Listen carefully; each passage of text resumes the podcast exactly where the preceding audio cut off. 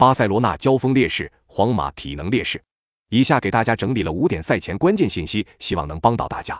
一、本场对阵皇马的比赛中，布斯克茨将迎来个人的第四十七次西班牙国家德比，他目前已经超越了梅西和拉莫斯独享德比出场场次纪录。二、巴塞罗那本赛季西甲最好的防守和乌拉圭后卫阿劳霍的出色发挥有关，不过本场比赛阿劳霍因停赛而缺席，他的防空能力对球队而言很关键，缺席影响不小。三。巴塞罗那本场比赛有望迎来中场佩德里的复出，他是中场最有创造力的球员。另外，中场加维在今年一月中旬的西超杯三比一战胜皇马的比赛中，一球一助攻，是球队夺冠的最大功臣。四，皇马近六次联赛对阵巴塞罗那五胜一负，唯一输球的比赛是上赛季主场对巴塞罗那的比赛，而当时正是因为本泽马的缺席，本场比赛本泽马可以出场，他在两队的德比战中直接参与二十二球，本世纪仅次于梅西。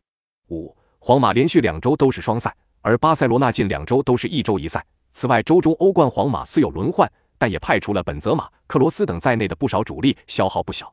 那么本场比赛你更看好谁？